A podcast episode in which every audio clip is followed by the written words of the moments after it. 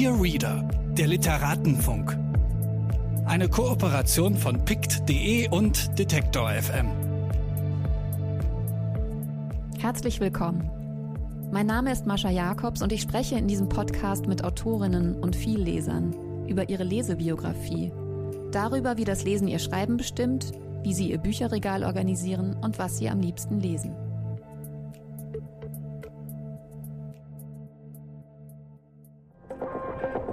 Bitte widmen Sie Ihre Aufmerksamkeit unserem Werbepartner. Dieser Podcast wird ermöglicht durch mojoreads.de. Mojo ist der neue Bioladen für Bücher im Netz. Hier findet ihr alle Bücher, ob Print oder E-Book. Ihr könnt sie an jeder beliebigen Stelle Probe lesen und euch auf der Plattform über das Gelesene austauschen. Wer Bücher empfiehlt, die dann gekauft werden, verdient 10% mit. Für Rezensionen und Kurzbesprechungen bekommt ihr Credits, die ihr dann wieder für neue Bücher auf der Plattform ausgeben könnt. Mojo nervt euch nicht mit Werbung und es gibt keine gekauften Reichweiten. Richtet euch jetzt eure eigene Leseecke bei mojoreads.de ein. Es ist erst zwei Wochen alt, das Romandebüt von Marius Goldhorn, der dieses Mal mein Gast ist. Park ist ein Reiseroman durch ein eingefriedetes Europa. Er spielt in Berlin, Paris und Athen. Der Liebesroman Park glaubt an die Möglichkeit der völligen Erneuerung der Welt, heißt es im Buch. Auf dem Klappentext des sehr schön gestalteten Softcovers steht, sie sahen Systeme stürzen, sie gingen in den Park. Es ist ein schmales, aber besonders außergewöhnliches Riesenbuch. Für mich endlich der Hypertext, auf den wir seit Beginn des Internets warten. Sehr, sehr gut und angenehm kleinspurig und full of love and information. Unser Gespräch habe ich ähnlich empfunden. Ein Ritt durch Themen und Zustände.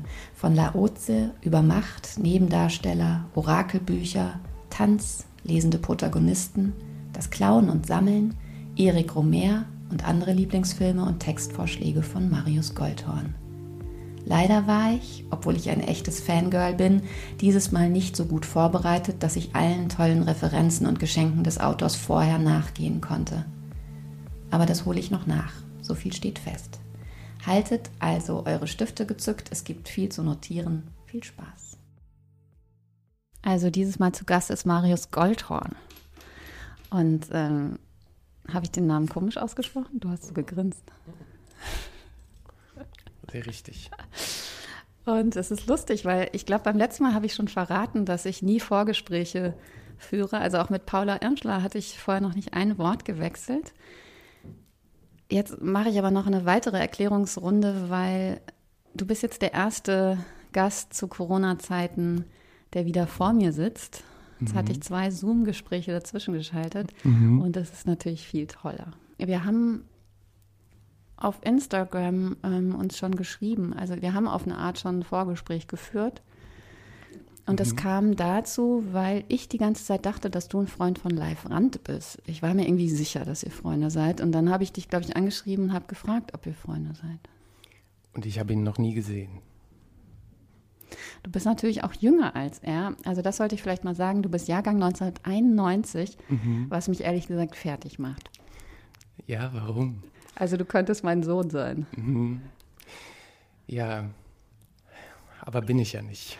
Gott sei Dank, mhm. finde ich gut.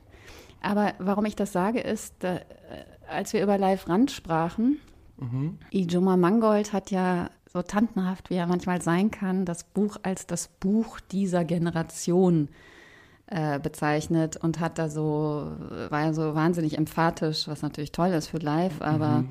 ich glaube, das hat auch viele Leute so auf eine Art aufgebracht. Wir haben dann darüber gesprochen, über die These der Zeitgenossenschaft. Und ich glaube, wir waren uns beide einig, dass das mit dieser Generation, also mit deiner Generation, nicht viel zu tun hat. Zumindest mit meiner Lebensrealität hatte das natürlich äh, wenig zu tun.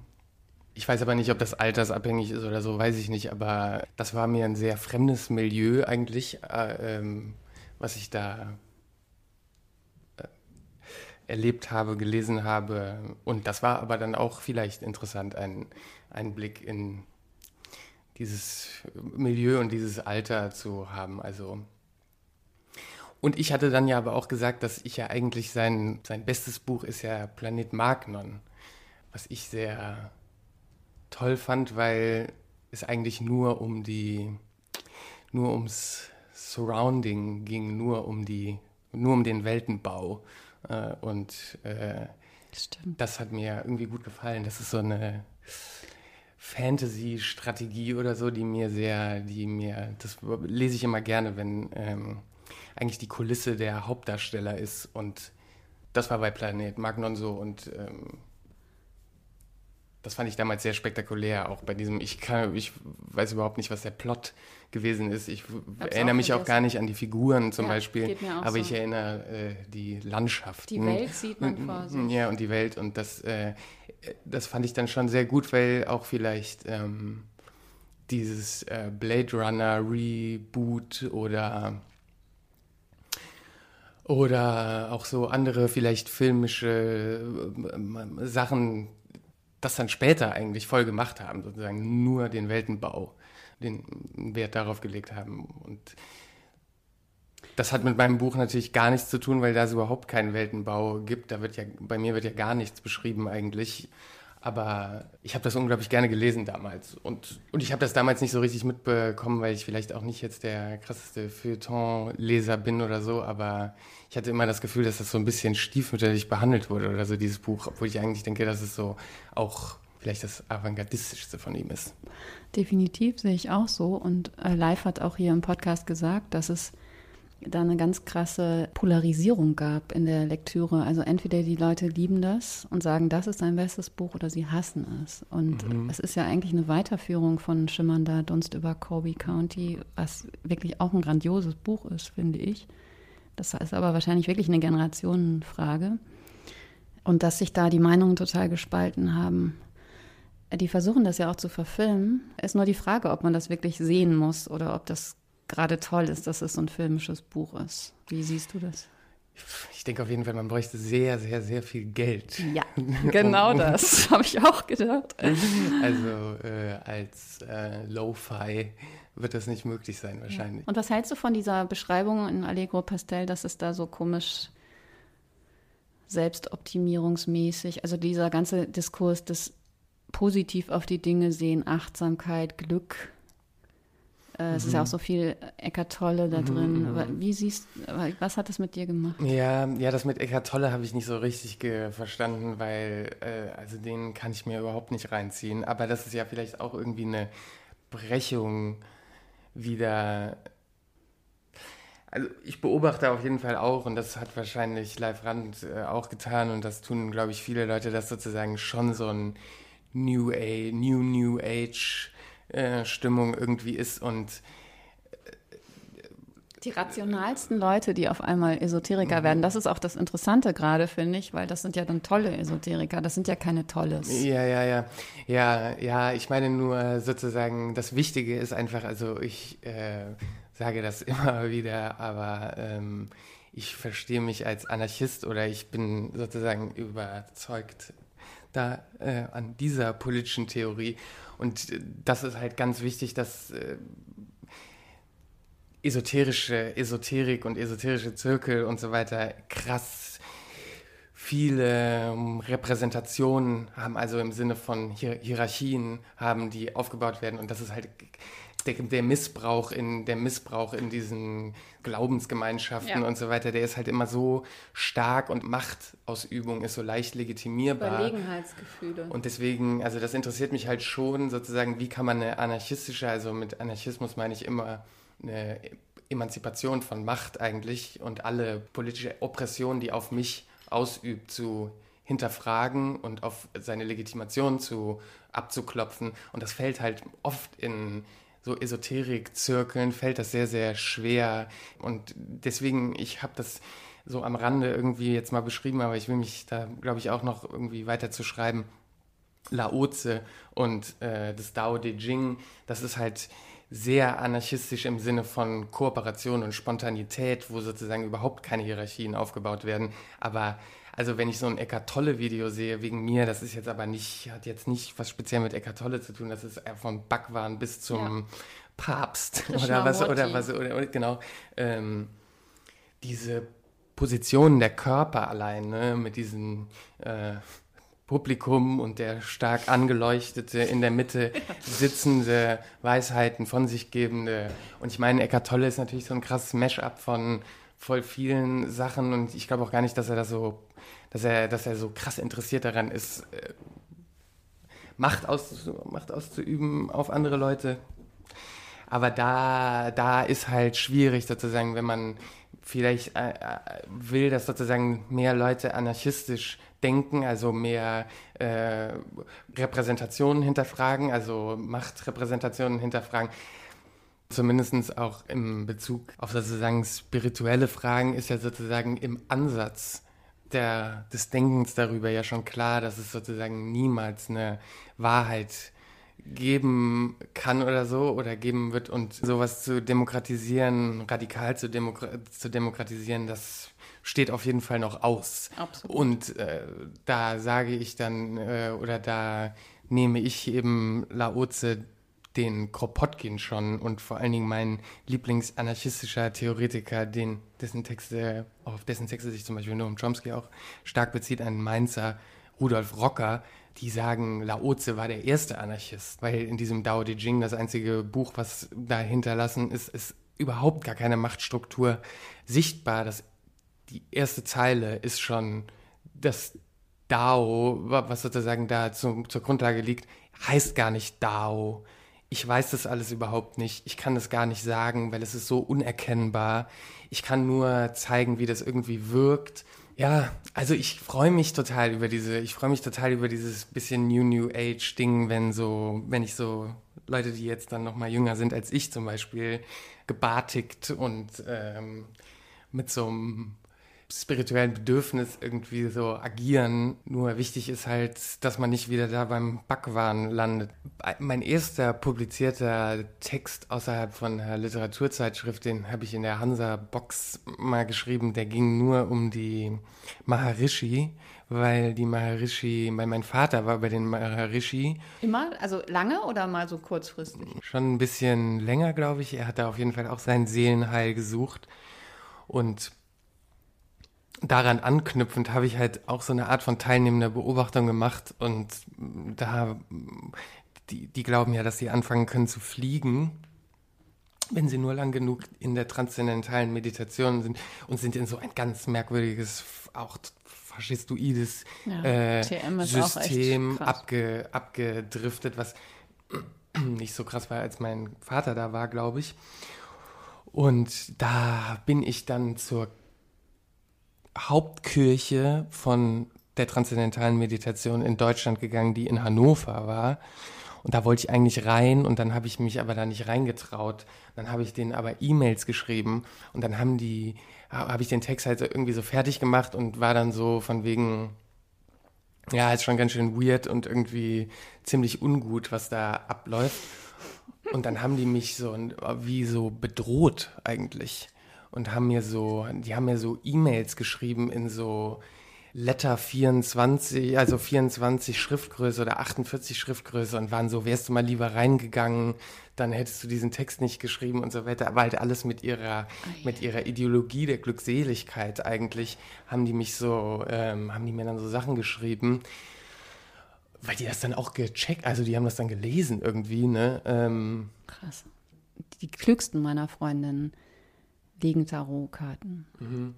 Und ich habe äh, gerade eine Ali aus Illinois, äh, Lake Fox, entdeckt, die auf YouTube Tarotkarten legt. Mhm. Und ohne Scheiß, Ali sagt mir seit zwei Monaten, was in meinem Leben passieren könnte und wie ich mich dagegen. Also Ali ist jetzt schon auch so eine kluge Esoterikerin, die legt halt Karten und sagt so, ja, das ist das, was passieren könnte.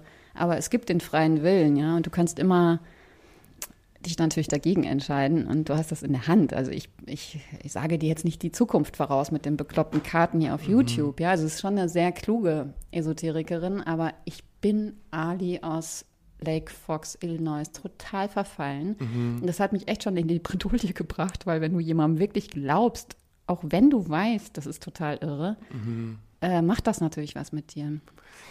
Also ich kann da auch nur anknüpfen im, wieder mit dem Daoismus äh, und dem ältesten Buch der Welt, sagt man oft, I Ging. Weiß man nicht ganz genau, von wann das ist, aber es ist richtig, richtig alt. Also man sagt so 1100 vor Christus. Das ist total crazy, weil das ist auch ein Orakelbuch, das heißt das Buch der Wandlung. Und äh, da werden so Hexameter aufgebaut, ähm, so Blöcke, die kann man per Münzwurf zum Beispiel entscheiden. Und dann gibt es gibt's immer zwei dieser Hexameter, der, äh, davon gibt es insgesamt 64. Und dann schaut man sich das eine an und dann kommt man sozusagen von dem einen auf das andere. Deswegen ist es irgendwie so diese, diese Wandlung. Da sind dann so Deskriptionen dabei und die sind total äh, vielleicht sehr wichtig für die Kulturgeschichte Chinas vielleicht. Ja. ja. da ist man natürlich in so einer crazy Diskussion. Da ist man dann auch bei Terence McKenna und also da wurde dann, ich habe das mal gelesen, dass die in der Zeit in China haben die Bürger, also ich meine vor Christus, da haben die gedacht, die können diese Hexameter in Situationen ihres Lebens sehen. Also in einem Baum kann man diese Figur sehen und ähm, ja, glaube ich. Also da, das ist auf jeden also, Fall ein sehr, das ist auf jeden Fall ein sehr offenes Orakel, sage ich nochmal, wo ja wie Ali, wo, wo ja Tarot sozusagen sehr viel wieder vom Interpreteur sozusagen abhängt. Das stimmt, ne? das ist Hermeneutik. Und, und du kannst das I Ging kann man ähm, kann man benutzen ohne jemand anderen. Du wirfst ein, ein, eines dieser, äh, einer dieser Figuren und das sind äh, und, und dann eine zweite und dann liest man den Text von der einen Figur und der anderen Figur und dann wann und dann ist sozusagen ja. was dazwischen zwischen diesen beiden zwischen dieser Wandlung und und, und das wird dann irgendwie transportiert ja, und da und da ist man also John Cage zum Beispiel hat damit komponiert also da ist man sehr da ist man natürlich in der Diskussion über den Zufall ja. ne, und über eine Art von wie kreiere ich Sinn? Und das ist vielleicht ganz interessant, nur das ist auf jeden Fall vielleicht ein Gedanke, der in Park drin ist.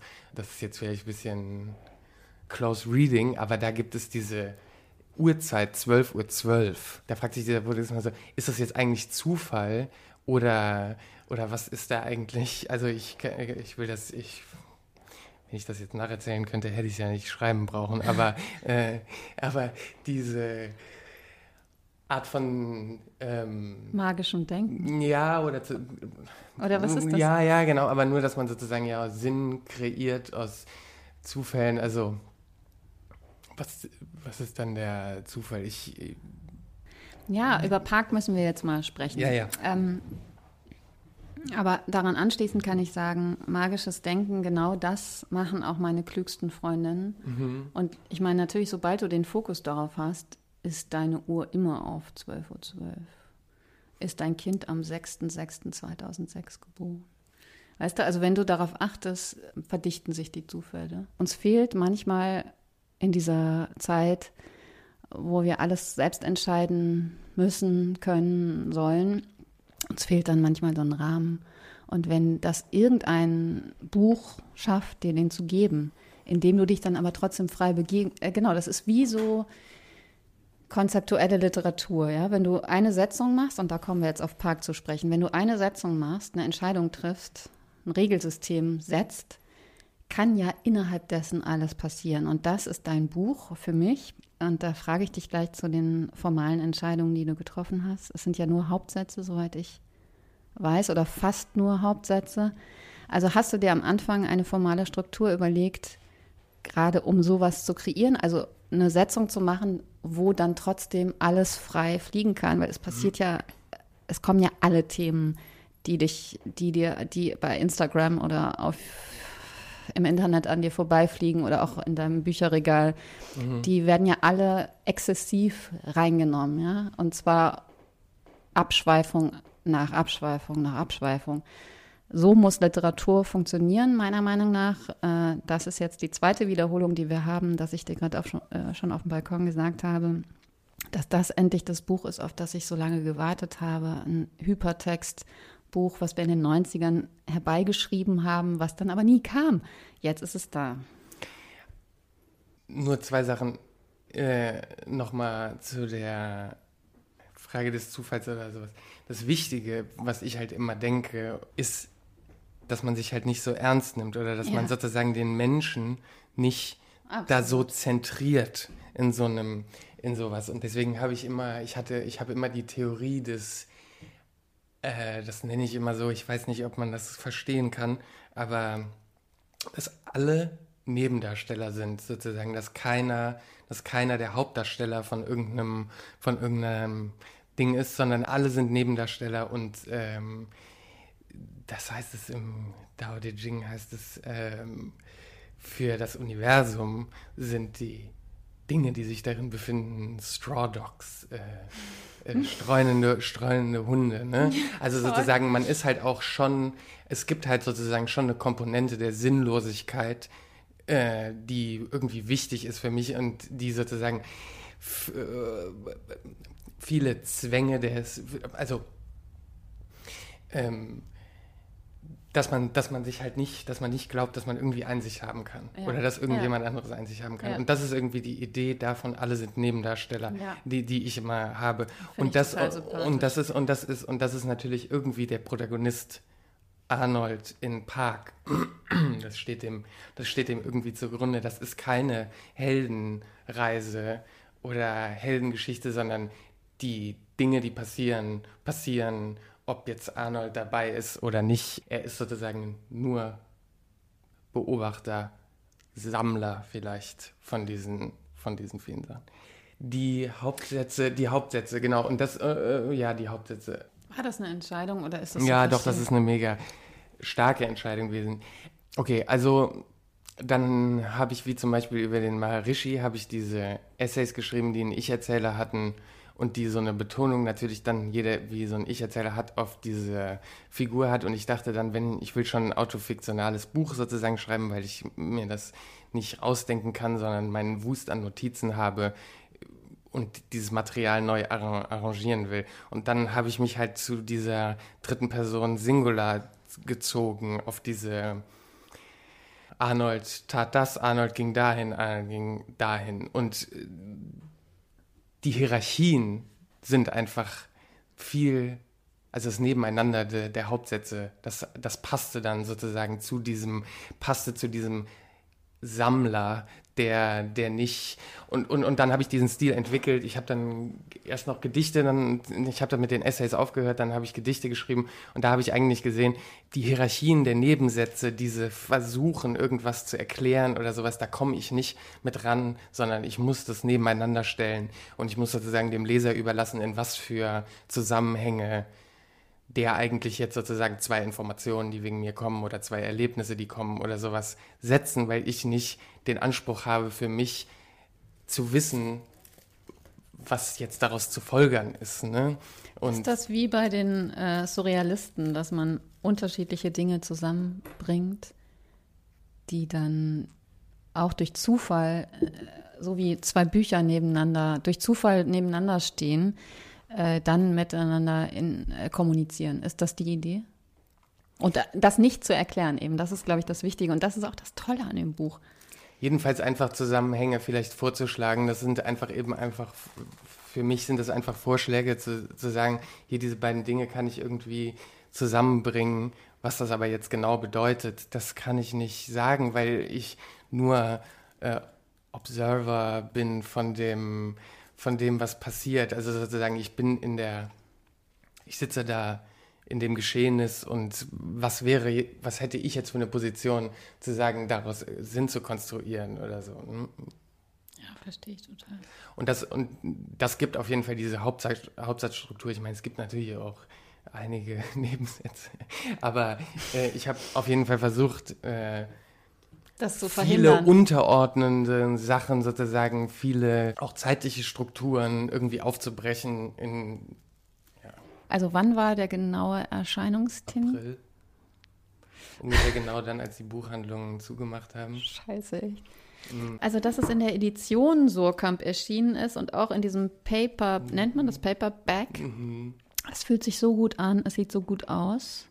Hinten drauf steht, sie sahen Systeme stürzen, sie gingen in den Park. Punkt. Auch guter Klappentext. Ich hoffe, ich hoffe, du konntest das durchsetzen, dass es der ist und kein weiterer. Auch wenn man dann hinten guckt, Edition Sokamp eine Auswahl. beginnt zum Beispiel mit Bini Adamczak, beziehungsweise Revolution, fantastisches Buch. Endet, warte mal, endet. Ja, ist auch gut. Das, das ähm, in dem Buch selbst wird natürlich irgendwie, habe ich versucht, so Werbung zu machen für andere Bücher und sehr so, viel. so sehr, sehr, also der Protagonist liest eben Bücher und das sind einfach dann auch Bücher, von denen ich denke, dass es gute Bücher sind. Und so als diese Art von Empfehlung habe ich dieses klare Reinschreiben der Titel und der äh, Autoren sozusagen gesehen und das passt ja dann ganz gut, dass hinten auch noch andere drinstehen. So toll. Man hat dann Lust, sofort die Bücher nochmal aus einem Regal zu nehmen oder sie zu bestellen. Und Mhm. deswegen bist du natürlich mein perfekter Gast. Und dann kommen wir jetzt mal endlich zum eigentlichen Thema des Lesens. Also du scheinst ein Vielleser zu sein und du scheinst dir auch Notizen zu machen und das irgendwie zu sortieren. Das hast du ja gerade auch schon gesagt, dass du deine Notizen jetzt sozusagen neu arrangiert hast. Und das Schöne ist ja auch, dass es dann in so einer, in einem Essay-Kontext eigentlich steht, ne? also Bini oder sagen wir mal essayistische Literatur. Hast du noch mal Bücher rausgestrichen? Also hattest du noch mal viel mehr Referenzen und hast dann irgendwann gedacht, hm, das könnte jetzt auch prätentiös sein, nehme ich noch mal ein paar raus? Das ist eher eigentlich in dem Prozess des Schreibens dann gewesen. Das, das bewegt sich eben einfach in einem Referenzrahmen, von dem ich dann irgendwie denke, die, die Einflüsse sind absolut sichtbar, wie zum Beispiel Hubert Fichte ist da Das ist einfach. auf der ersten Seite klar. Ne? Das ist schon sozusagen, der stand schon am Anfang, weil der irgendwie sowohl mit seiner Bisexualität als auch mit seiner sozusagen Ethnopoetik, vielleicht kann man das sagen, ja, diese, dieser ethnologische Blick, der aber total ver, ver, sich verwandelt in, in was Poetisches, Platz der Gehängten ist, glaube ich, da am Anfang. Das sind dann so Referenzrahmen, von denen und dann kommt Ryo, Ryo Murakami, äh, Almost Transparent Blue oder so. Das sind dann immer so Bücher, die könnte man total gegenlesen und äh, dann, äh, also ich bin dann einfach so stark beeinflusst davon, dass, dass ich dann kopiere, klaue, äh, zitiere.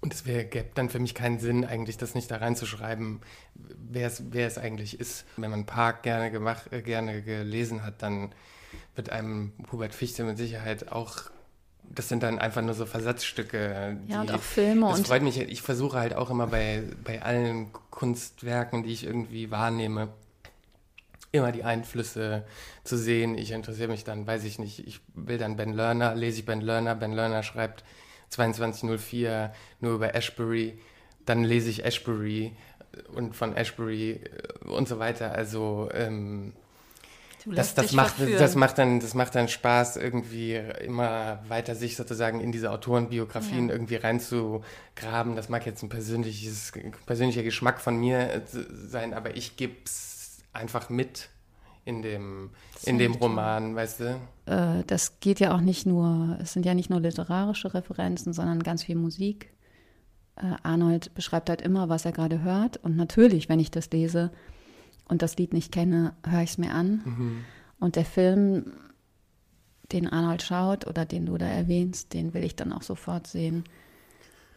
Ja, das ist, ja, genau.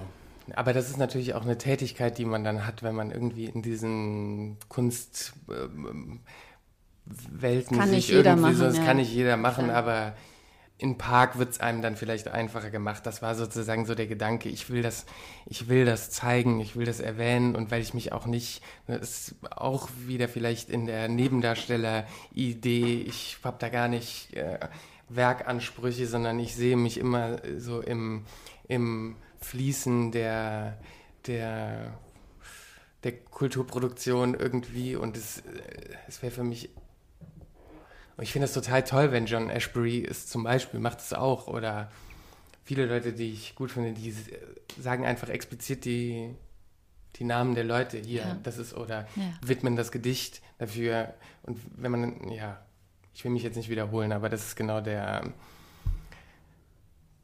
dieses Graben, dieses Reingraben dann in diese ähm, Schreibbiografien oder Künstlerbiografien. Also bevor wir zu deinen Lieblingsbüchern kommen, würde ich gerne noch wissen, ab wann du gestartet hast, so zu lesen oder so zu denken auf eine Art. Also hast du schon das Referenzsystem deiner Eltern kennengelernt und hast dann dein eigenes daraus gebaut. Was warst du für ein Teenager? Wann hast du angefangen zu lesen? Ja, meine Mutter ist ähm, Extremleserin, so wie ich eigentlich überhaupt niemanden kenne. Auch schon ihr ganzes Leben. Kann auch, ich die auch, mal einladen? Auch, auch als, auch als äh, mit einem ganz emphatischen Verhältnis zur Literatur. Fan. Und, hm? Fan? Fan, totaler Fan und totaler, also gar die ähm, überhaupt keinen weder didaktischen noch germanistischen Anspruch daran, sondern das ist so die Idee der Parallelwelt eigentlich, Ja. ähm, die Idee der Flucht auch auf jeden Fall und äh, das habe ich auf, das habe ich mitgenommen. Das hat sie dir beigebracht. Also das hast du Ja, die, gesehen. ja halt- genau, das hat sie, ja, das habe ich irgendwie gesehen. Da wurde nie, da, wenn, wenn wir irgendwie über Bücher gesprochen haben, war das ganz ehrlicher, persönlicher Ausdruck, der nicht überhaupt nichts. Meine Mutter ist Glasmalerin, überhaupt kein sozusagen Germanistik oder was okay, weiß ich. also, weiß, und hat was ich sie auch keinen hatte. bildungsbürgerlichen Hintergrund? Also Nee, sie hat sozusagen kein Nee, Referenzsystem, sondern sie liest. Sie liest Ja? einfach nur, weil sie Okay, gerne liest, toll. genau. Ja, meine ja. Eltern auch übrigens. Also null. Überhaupt kein, also Keinen schon, Rahmen, ne? Ja, ja, ja. Ja, gut. Ja, und ähm, Was hat sie ich gelesen? dann- also wa- was, was, was, sie für mir so Autoren? durchgereicht hat, Ja. oder was? Ja, ja. Oder was dich dann interessiert hat, weil da so ein Haufen, weiß was ich, äh, Marguerite Duras lag oder so. Also was hat dich da so Die hatte ich, Weißt du also das? die hat wirklich absurd viel gelesen und äh, hat mir die Sachen einfach da so weitergereicht und vorgelesen natürlich und dann. Hast du dich gewehrt eine Zeit lang? Also wolltest du nicht so werden wie deine Mutter? So wie mein Sohn gerade denkt, Bücher sind scheiße. Es gibt ja auch sie so eine ist halt Abwehr, einfach die nicht, sie ist halt einfach nicht in diesem, sie ist nicht im, irgendwie, hat, halt- arbeitet halt nicht im irgendwie so einem Kontext oder so, ne? Deswegen war das ist halt Hobby oder eine Leidenschaft eben. Und die hat natürlich, habe ich teilweise überhaupt nichts gelesen. Wahrscheinlich mit 16 bin ich durch die am Rhein entlang gegangen und so weiter und habe vielleicht mal irgendwie mal ein kurzes Buch gelesen. Aber das war eben schon einfach immer präsent und das wurde immer durchgereicht. Es, gibt so eine, es gab so eine Art von Sprechen über Bücher, die sie halt gelesen hat und so. Ein paar ihrer Lieblingsbücher zum Beispiel habe ich bis heute nicht gelesen. Zum Ähm, Beispiel? zum Beispiel Tausend Jahre Einsamkeit. Du solltest es lesen. Aber vielleicht warte noch ein paar Jahre. Ja, ohne Scheiß, es ist äh, fantastisch. Aber, wenn- Aber klar, also, das ist so ein Mutter- Mutterbuch. Das hat meine Mutter auch gelesen. Ja, Klar. aber die, meine Mutter hat auch 2666 von Bolaño gelesen und die liest sowas halt in drei Tagen. Ne? Ähm, Ich glaube, ich bin deine Mutter.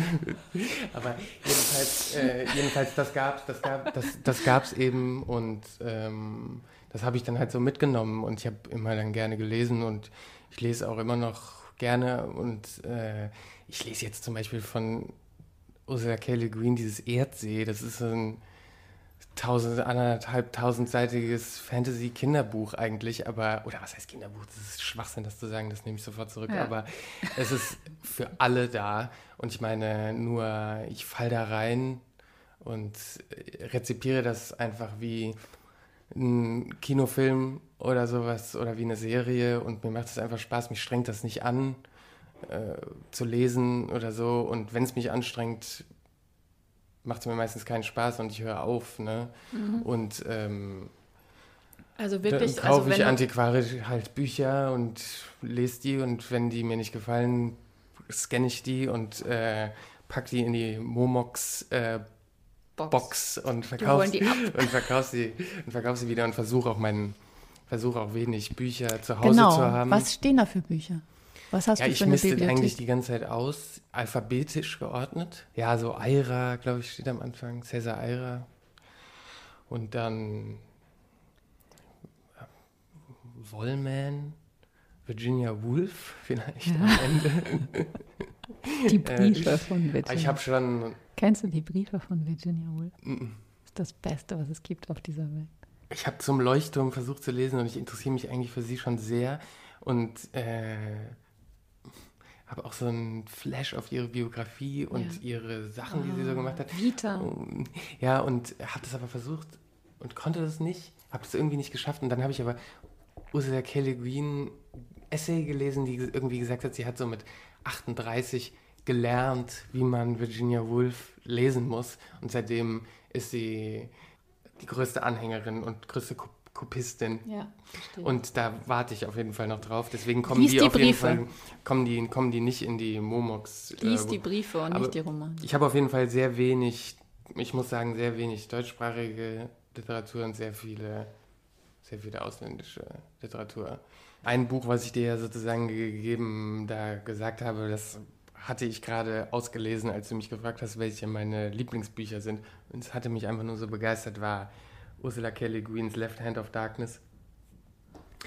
Und das ist kein, das ist, ich weiß, ich weiß das nicht, was das, was das bedeutet, Genre, aber das ist postmoderne Von äh, wann ist das? Hochliteratur. 70er. Ähm, Ist aber gerade erst übersetzt worden oder neu, neu übersetzt, weil ah, ich habe nachgeschaut, das ist äh, die linke Hand der Dunkelheit und das ist bei Heine, Heine, ja, das haben die so in so einer super, kann sein, dass das die erste Übersetzung 2014. Mhm. Das ist echt spät. ist. Kann sein, ja. Wenn das aus den 70ern original ist, dann äh, vielleicht ist es eine neue Übersetzung, das habe ich jetzt nicht Das ist auf jeden Fall eine super Ausgabe, die Heine da gemacht hat. Äh, die haben so die acht größten, ihre Lieblings-Sci-Fi-Romane. New Neuromancer ist auch dabei, glaube ich. Und äh, hier Metro 2033, 34. Noch so, und so ein paar andere extrem schöne Ausgaben, finde ich, mit so einem so, Farb, Cover, ne? mal von so Farbklecksern, auch so ein, auch ein Taschenbuch. Also für mich war das auf jeden Fall total wichtig und für mich ist das sozusagen aus diesem Sammlungsgedanken einfach total wichtig. Und es geht einfach um die Frage der Heldengeschichte, es geht um die Frage der, der Geschichte, wie, wie, wie die Geschichte der Menschheit geschrieben wurde, nämlich Männer, die von mit ähm, gezückten Waffen von Bäumen herunterkommen und das Gehen lernen und dann macht sie einfach so eine Situation auf. Das, das hat was prosaisch Fiktives, in dem so eine Gesellschaft der ja, Frühmenschen beschrieben wird, in dem, sich, in dem sie sich einfach nur fragt, was ist das Geschichtenerzählen? Und der Vorschlag, der sozusagen immer präsent ist, ist die der Heldengeschichte des Mannes, der mit Speer hinauszieht, den Mammut tötet, wieder zurückkehrt zum Feuer und dann den Frauen und Kindern und ähm, mit, mit Männern sozusagen diese Heldengeschichte erzählt. Er, der Mörder, hat äh, das sozusagen, ja, äh, hat das erlebt und sie sagt, und Ursula K. Le Guin sagt, ja, wenn das, okay, wenn das sozusagen das Unsere die- die- Kulturgeschichte. Nein, wenn das, wenn das sozusagen der, der Kern des Erzählens ist, dann habe ich damit nichts zu tun. Ja. Und ich schlage eben was anderes vor und das ist das, dieser Carrier-Back, der sammelt. Also das ist auch eine weibliche. Ist das äh, die Handtasche oder was ja, ist das? das ist ein, das ist ein das Korb. Das ist Was ein heißt das? Korb. Das? ist ein Korb, den man vielleicht auf dem Rücken trägt und man da hängt noch so ein Kind oben drauf. hängt vielleicht noch ein Kind oben drauf und man sammelt die Sachen und dann geht man mit den gesammelten Sachen nach Hause, ordnet sie um, bringt sie über den Winter, stellt sie ins Museum, äh, arrangiert sie in, den, in einem Text vielleicht oder so. Und sie sagt eben, dass wenn das der Kern des Erzählens ist, ist das auch sozusagen so eine, äh, das ist dann wirklich, sie macht das, der Text ist ganz kurz und sie macht dann so eine Conditio Humana daraus. Das ist heftig äh, emotional für mich auch Präziser. dieser Text, Text belegt, weil sie sagt dann irgendwie so, aber das ist doch das, was ich mache. Und wenn das sozusagen das Menschliche ist, dann kann ich sagen, ich bin Mensch. Das sagt sie so, das ist wirklich sehr, also mich berührt dieser Essay auch emotional extrem. Und das sagt sie dann eben genau, das ist einfach ein Vorschlag von einem einer anderen Erzähltradition, ne? die keine Helden hat, ja, die keine, und da sind wir vielleicht auch wieder bei meinem Nebendarsteller. Ähm, Arnold. ja, Oder du die- selbst. Ja, und der Poetik dieses, dieser Idee, dass man sammelt, das über den Winter bringt. Manche Sachen wirft man weg und manche Sachen ähm, gibt man, gibt man, gibt man, teilt man mit den anderen, ja. So, wir müssen jetzt äh, zu deinem nächsten Lieblingsbuch kommen und du hast ja schon erwähnt, dass äh, diese Ich habe dir noch einen Frage. Film gegeben. Ja, du hast mir einen Film gegeben und du hast mir noch ein Gedicht gegeben, was wir auch auf jeden Fall einspielen können, weil es das. Das liest Ashbury selbst vor. Ja, und es ist einfach John Ashbury, der mich so berührt. Und das ist jetzt dieses Jahr mein Lieblingsgedicht. Und Deswegen habe ich dir das geschickt. Hier also ein kurzer Ausschnitt aus dem Gedicht von John Ashbery. Äh, manchmal nennt man es Bridge Poem, eigentlich hat es keinen Titel. And now I cannot remember how I would have had it. It is not a confluence, but a place, the place of movement and an order, the place of old order. But the tail end of the movement is new, driving us to say what we are thinking. It is so much like a beach, after all, where you stand and think of going no further. Die Rechte liegen beim Walker Art Center. Es wird oft gesagt, also oder auch Ashbury wurde darauf angesprochen, ob seine Gedichte so obskur sind, ähm, weil er eigentlich seine Sexualität verstecken musste, also seine Homosexualität verstecken musste. Und äh, da gibt es irgendwie so ein Interview, wo John Ashbury auch darauf reagiert. Und das ist natürlich irgendwie konträr zu Fichte. Also mir ist auch Fichte so ein Rätsel, aber ich krieg nicht genug von dem, weil er war ja mit Leonore Mau, oder wie ist die? Ja. Leonore Mau. Ja, ähm, dann irgendwie immer so im Doppelpack unterwegs, Ja. aber gleichzeitig hat er ja die Verschwulung der Welt die ganze Zeit sozusagen so propagiert. Das ist das Tolle an ihm. Ja. Also dieser, dieser Widerspruch, Ja, der ja, und das er hat, das, er, hat das, er hat ja sozusagen so eine, wie so eine weltumspannende äh, Idee gehabt mit dieser Verschwulung der Welt und das fand ich immer einfach eine extrem sympathische und äh,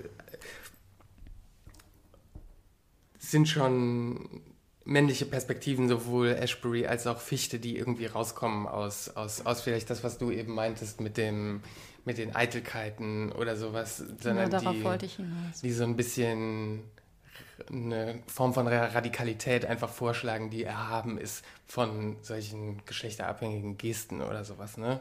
Und ähm, Ja, die haben sich da richtig rausgeboxt, weil das ist ja so eine Zeit, wo dann so Bukowski und diese ganzen Männer, Männer da so das auch so dominiert haben. Ja, und das hört man ja heute auch noch manchmal irgendwie, ja, man muss halt vielleicht auch mal als Typ einem anderen Typen auf die Fresse gehauen haben und so, weißt du. So. Und da haben die sich halt gegen gewehrt und konnten sich auch davon abgrenzen. Und deswegen ist da, das ist wie so eine ganze Kulturgeschichte der anderen Männlichkeit, die ich mir nochmal in Ruhe anschaue äh, die total spannend ist. Und Leonore Mau ist natürlich, äh, hat einen enormen Einfluss auf ihn gehabt. Und ich meine, die haben sich ja dann beide entschieden, gemeinsam zu leben. Sie hat ihre Familie verlassen und ist mit ihm mitgereist. Und natürlich ist sie nicht wegzudenken. Also man müsste wahrscheinlich auch bei jedem Text von Fichte sagen, Und sie- Schrägstrich. Sie ist aber sehr präsent, ne? Also ich meine, es gibt immer so Ja. eine, es gibt immer so eine Frauenfigur oder es gibt auch häufig so eine Frauenfigur. Ja, also jetzt sind wir wieder beim HKW, aber ich war sehr glücklich darüber, ich, über dieses Dietrich Dietrichsen, äh, oder ich glaube, es war Dietrich Dietrichsens Projekt da gemacht habe. Warst du weil, da? Nee, auch nicht. Da war Ich ich, auch auch nicht. Da war ich auch nicht Ich hab da. mir das aber ich, angeschaut aber im die haben eine sehr gute, das war eine tolle, ist Mediathek, eine ne? tolle Mediathek, ja. Guckt euch das alle an. Das die- war ein Fichte-Kongress, wo man versucht hat, Fichte zu internationalisieren, aus dem deutschen Kontext rauszuholen. Und das ist halt so da, also das ist für mich eben auch, und deswegen steht er ja auch an meinem ersten Roman an erster Stelle, das ist für mich, das ist so wichtige Literatur. Ja. Für, mich ist das so Das klar. ist das wichtigste so, Deutsche. Er ist so äh, radical und Ja. das ist toll. Ja. Und was Da gibt es noch so viel zu entdecken. Also, was ich mein, Männlichkeitsbilder angeht. Und, und das ist eben auch das vielleicht, wenn ich nochmal auf den Roman zurückkomme, das ist auch halt einfach diese Reise, dieser Reiseblick, ne? dieser ethnologische Blick, der da so ein bisschen, den, den ich auf jeden Fall nur von, von dem habe. ich will noch mal auf Park zurückkommen, weil was mich daran auch total fasziniert hat, weil es mich selbst so interessiert, ist die Frage der Kommunikation, auch über soziale Medien oder über welche Kanäle wir äh, kommunizieren. Und zum Beispiel fängt äh, Arnold ganz oft an, eine E-Mail oder eine Nachricht zu formulieren an die Frau, in die er verliebt ist. Und dann löscht er oft die, die Adresszeile und schickt sich die E-Mail selbst. Und ich glaube, das machen wir alle. Oftmals muss man ja Dinge sortieren, schreibt sie dann auf an ein Du, wer auch immer das dann gerade ist, und äh, denkt sich dann aber so, das ist ein bisschen zu viel. Äh, das reicht ja eigentlich, wenn ich mir das selbst schicke, ja. Also das reicht ja oft schon. Und da wollte ich mit dir drüber sprechen, weil ich habe einen Freund, der Soziologe ist und wahnsinnig tolle Texte genau über diese Form der Kommunikation auf den verschiedenen Kanälen schreibt. Niklas Barth, äh, Soziologe in München. Und er schreibt halt auch über verschiedene Aggregatzustände oder Temperaturen von Kommunikation, ja, kalt, heiß und äh, wie man kommuniziert. Also man, wir kommunizieren ja jetzt viel zu allen, aber eigentlich sind immer nur drei Leute oder vielleicht auch nur eine Person gemeint. Und alle wissen das, alle Mitlesenden wissen eigentlich, dass sie nicht gemeint sind oder sie hoffen gemeint zu sein, aber sie wissen eigentlich, sie sind nicht gemeint. Und derjenige, in den man gerade verknallt ist, der liest dann die scheiß Story nicht. Und man denkt nur so, ja, habe ich doch für dich gemacht, ja. Warum? Hast du es nicht gesehen? Er kann nicht in mich verliebt sein, wenn er meine Story nicht gesehen hat, die ich nur für ihn gemacht habe. So, das ist ja auch ein großer Strang in deinem Buch. Darüber würde ich gerne noch mit dir kurz sprechen. Ja, vielen, das ist gut. Vielen Dank. Das ist auf jeden Fall wichtig auch, weil ich schon eine starke Unterscheidung mache zwischen E-Mail und Chat sozusagen. Und ja. in dem die E-Mails, die geschrieben werden, es werden überhaupt keine E-Mails geschrieben, außer im Notizsystem für Arnold, in dem er sich eben, wie du sagst, selbst äh, Sachen schickt, die vielleicht äh, manchmal eigentlich gar nicht an ihn selbst adressiert sind. Mhm. Den E-Mails und den Chats die E-Mails, die geschrieben werden, die auch stehen, wie ein E-Mail-Verkehr, die sind in der Mitte des Buches an einer relativ zentralen Stelle eigentlich und da wird wie eine Form von Romantik dieser eigentlich überflüssigen, vielleicht oder eben doch nicht überflüssigen Form des, der E-Mail gemacht. Und da geht es halt ums Schreiben und da geht es ums Formulieren und da geht es ums. Und ich verweigere mich halt auch im Chat sozusagen irgendwelche Formen von ähm, Briefmethoden sozusagen ein, einzuhalten, einzuhalten zu wollen, auch in meinem, auch in meinem tatsächlichen Schreiben und auch wie Arnold schreibt ist es immer dieses spontane, direkte. Und die E-Mail ist eben da als so eine Art von Nostalgie gesetzt, Brief. als Brief gesetzt und als Nostalgie gesetzt und Empfindsamkeit. Empfindsamkeit und, und das ist auch der Konnektor der Liebesgeschichte eigentlich, sind diese E-Mails, die ausgetauscht werden. Da kommen die, da kommen die zusammen, nämlich das ist dieses Zeitnehmen, Luft holen und adressieren an einen äh, Leser. Ne? Was ich was Chat, die Chats, die in dem Buch sind, nur ein Geratter sind, ja, von Spontanitäten. Spontan, ja. Und die sind, das ist aber auch wichtig. Also ich meine, das ist auch wichtig, dass das sozusagen diese Art der Kommunikation ist, weil es für mich ein stark eben viel mündlicher besetzte Art der ja. digitalen Kommunikation ist als die als die E-Mail. Da habe ich so versucht, die so diese Brief, so diesen diesen liebe Odile, lieber Arnold, sozusagen diesen Dein Arnold. Ja, genau, diese, diese, diese tatsächlich romantische Sache aufzumachen. Also da müsst ihr wirklich alle die Texte von Niklas Barth lesen, weil genau das ist die, die Herleitung, die er sozusagen macht. Also so heutiger Kommunikation versucht er so eine Kulturgeschichte der Empfindsamkeit zu bauen bis zu einer Kommunikation, in der wir uns heute befinden, die keine Briefform mehr beinhaltet. Und wenn man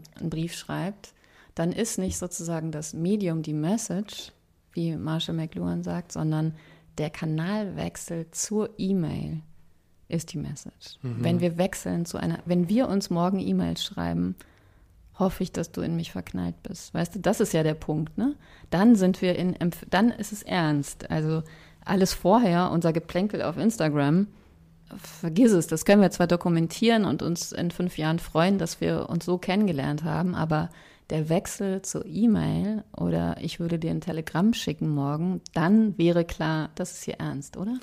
Ja, und es, ist, es gibt vorher diese Szene, wo eine Freundin von äh, Arnold Salma sozusagen so sagt, Yahoo, was für mich auch sozusagen so eine nostalgische Tech-Firma von früher ist. Yahoo hat mich gefragt, ob äh, ich überhaupt noch lebe. Also sie hat so einen toten, sie hat so einen toten, toten E-Mail-Account, ne? Und da, da, da die schreiben dich dann an. Die sch Yahoo schreibt dich dann an. Ob weiß ich ja nicht. Ist ja Geil. nur ein Buch.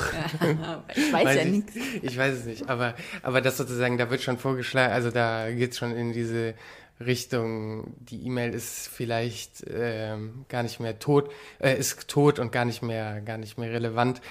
Hm. Und dann aber in der, in der ernsten Liebesgeschichte oder sowas taucht sie als so ein mega wichtiges Element irgendwie ja. auf. Und, und das war mir irgendwie wichtig, weil eben es für mich, ich schreibe diese Sachen, ich schreibe diese Chats, ich schreibe diese äh, E-Mails und ich schreibe diese Essays oder Romane oder was weiß ich. Das ist ja für mich eine und dieselbe Tätigkeit, ne? Motorisch. Aber es gibt eben gedankliche Unterschiede. Es gibt eben gedankliche Unterschiede zwischen einem Essay, in einem Essay über, über ein Thema zu schreiben und einem Chat. Jetzt müssen wir aber noch auf Hill of Freedom kommen. Also viele Leute haben mir diesen Film schon empfohlen. Der ist von 2014. Mhm. Der Premiere in Venedig. Und den hast du jetzt auch genannt. Und ich habe ihn immer noch nicht gesehen. Also du musst es mir jetzt erklären. Ich habe das auf jeden Fall dir auch geschickt, weil du, wir haben uns unter anderem äh, in da so ähm, connected, weil du so viel Eric Romer Stills gepostet hast oder in die, genau. Das ist für mich die Weiterführung davon eigentlich oder die Aktualisierung davon. Und deswegen habe ich nur gedacht, das könnte dir vielleicht gut gefallen. Ah. Ja, da, also, das ist, da ist halt wieder einfach für mich, der ist nur 70 Minuten lang oder so, der Film. Da ist es formal einfach schon wieder so erhaben, dass der Plot ist fast nicht, es, es gibt keinen Plot eigentlich. Ähm, ich hatte nur die Referenz auch zu Park so ein bisschen gesehen, weil der, die schreiben sich auch äh, Nachrichtenbriefe auf, auf, auf, auf, auf Papier und er klebt das so an ihre Wohnung und sie ist nicht da und er kommt aus, ähm, genau, er reist extra an und ähm, mhm. Sieht man ihn auch Briefe schreiben? Ja, man sieht ihn und man sieht sie lesen und es ist aber alles und das schade, dass du den jetzt nicht gesehen hast, weil, weil es ist äh, Happy Ending ist so gut gemacht. Also es passiert sehr, sehr wenig, was, was sozusagen auf bildlicher Ebene passiert. Ja. Weil es ist alles extrem schön, es ist extrem alltäglich. Vielleicht können wir darüber auch nochmal reden, ja. weil das ist für einen Roman Stimmt. natürlich eine ganz wichtige, ganz wichtige Sache, die der Alltag ist das, finde ich, wichtigste ähm, ja. Thema der Kunst. Ja. Ähm, Chantal Ackermann und Marguerite Duras würden mir da sofort einfallen, die das halt bis zum Exzess betrieben haben. Ja, ich finde, ähm, ich, ich kann ja auch keine Filme, ich kann eigentlich überhaupt nichts sehen in dem oder nichts, ähm, keine Kunstprodukte richtig annehmen, in dem nicht Alltag eigentlich in, im Zentrum stehen, weil da das muss ich jetzt auch nicht sagen, da passieren die meisten Sachen, aber das ist halt auch einfach Eric Romer, äh, Hong Sang-so, das sind so, äh, es sieht alles sehr, sehr schön aus und es scheint belanglos, aber es ist so eben formal irgendwie so, so beschäftigt mit, mit den Formalitäten des Kunstausdrucks, bei denen jetzt der Film bei mir ist es eben, sind es die Sätze, ja. die mir das Wichtige, Wichtige sind. Bei mir, ich, weiß, du, im Park, es ist ja 80 Prozent Alltag ne, eigentlich. Und auch und, alleine eigentlich meistens. Und alleine und irgendwie diese, und das ist auch bei, bei dem Film so, und diese Spannungsverhältnisse, die da eben aufkommen, und es ist eben auch eine Liebesgeschichte, auch eine Liebesgeschichte aus Distanz heraus, also auch sozusagen nur eine Liebesgeschichte der Projektion irgendwie. Ähm, deswegen passte das irgendwie so gut mit Eric Romer auf. Da gibt es ein super Zitat, das kann ich jetzt aber nicht wiederholen, dass das wirklich das Schwerste ist natürlich, diese Einfachheit äh, herzustellen. Und wer das zum Beispiel gut kann, ist François Sagan in ihren super süffigen kleinen äh, Sommerromanen, die sie so am Fließband geschrieben hat. Die kann das wirklich, ne? das ist so toll. Und wer das aber auch kann, wo es halt natürlich ein bisschen schwerer ist, ist halt Chantal Ackermann. Mhm ähm, ja, das ist, glaube ich, das, wo man hinkommen muss und das ist dir gelungen. Danke. Ein gutes Schlusswort. Ja, das sind halt schon einfach diese, diese Vorbilder, die ich habe, die machen sich einfach sehr gut verständlich, weißt du? Diese, das ist halt, das ist ja auch ein Geheimnis, die Einfachheit. Ich kann mir nicht vorstellen, dass es eine gute, vollständige Theorie zur zum Einfach, zur Einfachheit in der Literatur gibt. Das ist ja nicht, das ist ja kein Mittel, das sondern das ist ein Effekt, der sich irgendwann einstellt, wenn es halt irgendwie genau gearbeitet ist und wenn es irgendwie, und das ist für mich bei Romer zum Beispiel, um jetzt einen Film Beispiel zu nehmen, einfach so stark, ne? Das ist, es wirkt so einfach. Es wirkt so, es wirkt so, als hätten die das einfach so gemacht. Es wirkt ne? auch nicht inszeniert, ne? Es ja. wirkt halt improvisiert, aber es ist halt total durchdacht. Es ist so durchdacht, dass man von Romer weiß, dass er die Bücherregale zum Beispiel, die er filmt, äh, dass er jedes einzelne Buch da arrangiert hat, jedes Kostüm äh, sich angeschaut hat. Es ist überhaupt nichts dem Zufall äh, ja. Äh, überlassen. Und, und äh, das ist auf jeden Fall auch wichtig für mich. Also danke, dass du hier warst und äh, so frei gesprochen hast, weil das geht halt auch nur, wenn man sich nicht so ernst nimmt. Vielen Dank. Total Danke. Super. Tschüss. Ciao. Das nächste Mal ist dann aber wirklich endlich Nava Ibrahimi zu Gast. Ich bin sehr neugierig auf sie und ihre Bücher. Ade. Dear Reader, der Literatenfunk. Eine Kooperation von pict.de und Detektor FM.